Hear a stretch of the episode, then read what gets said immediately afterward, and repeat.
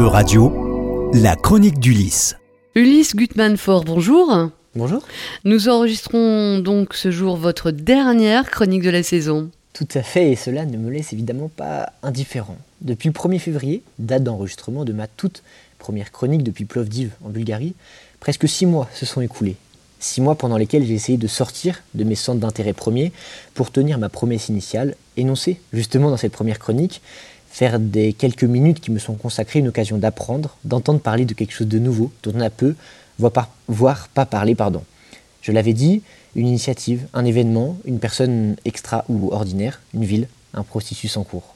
Presque six mois, et nous voici à mon 15e édito de la saison. Au total en cumulé, plus d'une heure de radio par tranche de 3, 4, voire 5 minutes de chronique, dépassant souvent la durée initialement prévue, pris par la passion et l'intérêt du sujet évoqué. Et ces sujets ont été particulièrement divers et assez fidèles d'ailleurs à la tradition de radio, parler de tout, s'ouvrir sur le monde. C'est en effet ce que j'ai essayé de faire en sortant de ma zone de confort. Vous qui me suivez depuis longtemps et qui nous suivez depuis longtemps, vous savez peut-être que c'est en 2019 qu'il m'a été donné de m'exprimer pour la toute première fois à ce micro. Trois interventions, en 2019 donc, toutes sur la Grèce, dont je revenais après un prenant reportage sur la question des exilés, aux côtés du journaliste Fabien Perrier. Aussi m'a-t-il été difficile cette saison de ne pas parler de Grèce, et je me suis quasiment fait violence, tant ce pays attire, et promis, le fait que je m'appelle Ulysse n'a rien à voir là-dedans. Il en a néanmoins été question lors de mon focus sur les églises orthodoxes, religion d'État dans la République hellénique, ainsi qu'à deux autres reprises, il me semble, lors de mon récit de l'exposition de portraits du Louvre à Athènes et à l'occasion de la mort du héros populaire Georges Tromaras à 75 ans. Mais les pays survolés ou étudiés ont aussi été nombreux que divers. Italie, autour du procès du défenseur des droits humains Patrick Zaki, comme de la restauration du tableau de la mort d'Adonis. Bulgarie, pays auquel j'ai dédié une chronique propre, tant sa découverte m'a touché. Serbie, où ont eu lieu les championnats du monde d'athlétisme, ou encore Portugal, avec le tournoi de tennis d'Estoril, ainsi que tous les autres évoqués, notamment par leurs artistes ou sportifs. Et oui, qu'il se passe de choses sur Terre. Et d'après les derniers chiffres, l'édito du lit est en passe de dépasser le millier d'écoutes uniquement sur le web.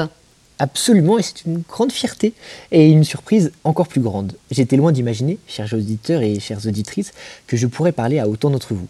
J'ai essayé de progresser au fil des semaines, poser ma voix et calmer le rythme, essayer et explorer. Les sujets ont été nombreux, le sport, tous les sports, rugby fauteuil, escrime, athlétisme, haltérophilie, tennis, ont côtoyé la culture, toute la culture, expositions, livres, films, musique, évidemment. De voyager, nous avons essayé pour s'ouvrir, découvrir, apprendre. La radio a ce pouvoir de nous permettre d'explorer sans bouger. Une actu en chasse une autre, même qu'on essaye d'en sortir, et il y aurait tant de choses que j'aurais pu évoquer. Aller à Berlin, Bologne, Jaguelon en Pologne, Helsinki en Finlande, Zurich ou encore Dublin, ville alliée, pour ne citer que cet exemple, à l'université Paris à Panthéon-Sorbonne, et composant l'Alliance d'universités européennes, UNA Europa. Belle ville et, beau sujet, hein, évidemment. Et puis tu as dû apprendre à faire des choix. Et oui, et en radio comme dans la vie, euh, faire des choix, c'est le plus difficile. Mais je suis heureux des constats que nous avons pu faire, des constats observés. Avec la musique, cela a fait l'objet de deux chroniques que je vous invite évidemment à aller écouter. Dans le sport, en voici un dernier de constat. La jeunesse n'a jamais été aussi brillante, ou plutôt n'a jamais autant brillé. Peut-être est-ce un des rares bénéfices du Covid qui a permis de faire la place. En tout cas, les exemples sont nombreux. Dans l'actualité récente, parlons des Français Léon Marchand, qui brille aux mondiaux de natation de Budapest, 20 ans, et son compatriote Benjamin Thomas, 21 ans, en cyclisme, notamment en contre-la-montre. Côté femmes, vous avez entendu les noms de Sarah Balzer, Caroline Keroli, Sarah Nucha, Manon Brunet en sabre, au sein de ma chronique dédiée à la belle discipline qu'est l'escrime. Dans celle dédiée aux mondiaux d'athlétisme de Belgrade, huitième chronique précisément, vous avez entendu le nom de Yaroslava Mahusik, championne de saut en hauteur, ukrainienne de 20 ans, et celui du suédois prodige Armand Duplantis, record du monde à la perche, 6 m 20, à seulement 22 euh, ans. Mais enfin, et je n'ai cessé de m'en extasier, c'est en tennis que l'exemple me semble le plus marquant, tant la nouvelle génération brille. Lors du tournoi d'Estoril au Portugal, nous avions évoqué le champion Sébastien Baez, 21 ans, et le danois Holger Rudd, 19 ans.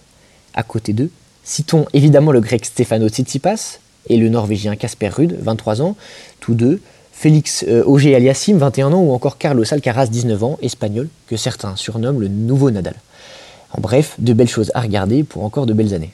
Ouais, cela en fait, en, effet, hein, des sujets, des pays et des personnes. Mais en tout cas, merci beaucoup, Ulysse. Nous espérons euh, évidemment euh, te retrouver à l'antenne un de ces jours et dans ta vie future. Eh ben, merci à vous, cher Laurence, et merci à toute l'équipe de radio. Cela a été une opportunité folle. Je ne cesserai jamais de conseiller à chacun de voyager et de créer des ponts entre les gens, comme je ne cesserai jamais d'encourager à essayer. Essayer la radio, par exemple, le journalisme, comme le font les amis de Wesh Culture, l'écriture ou la musique.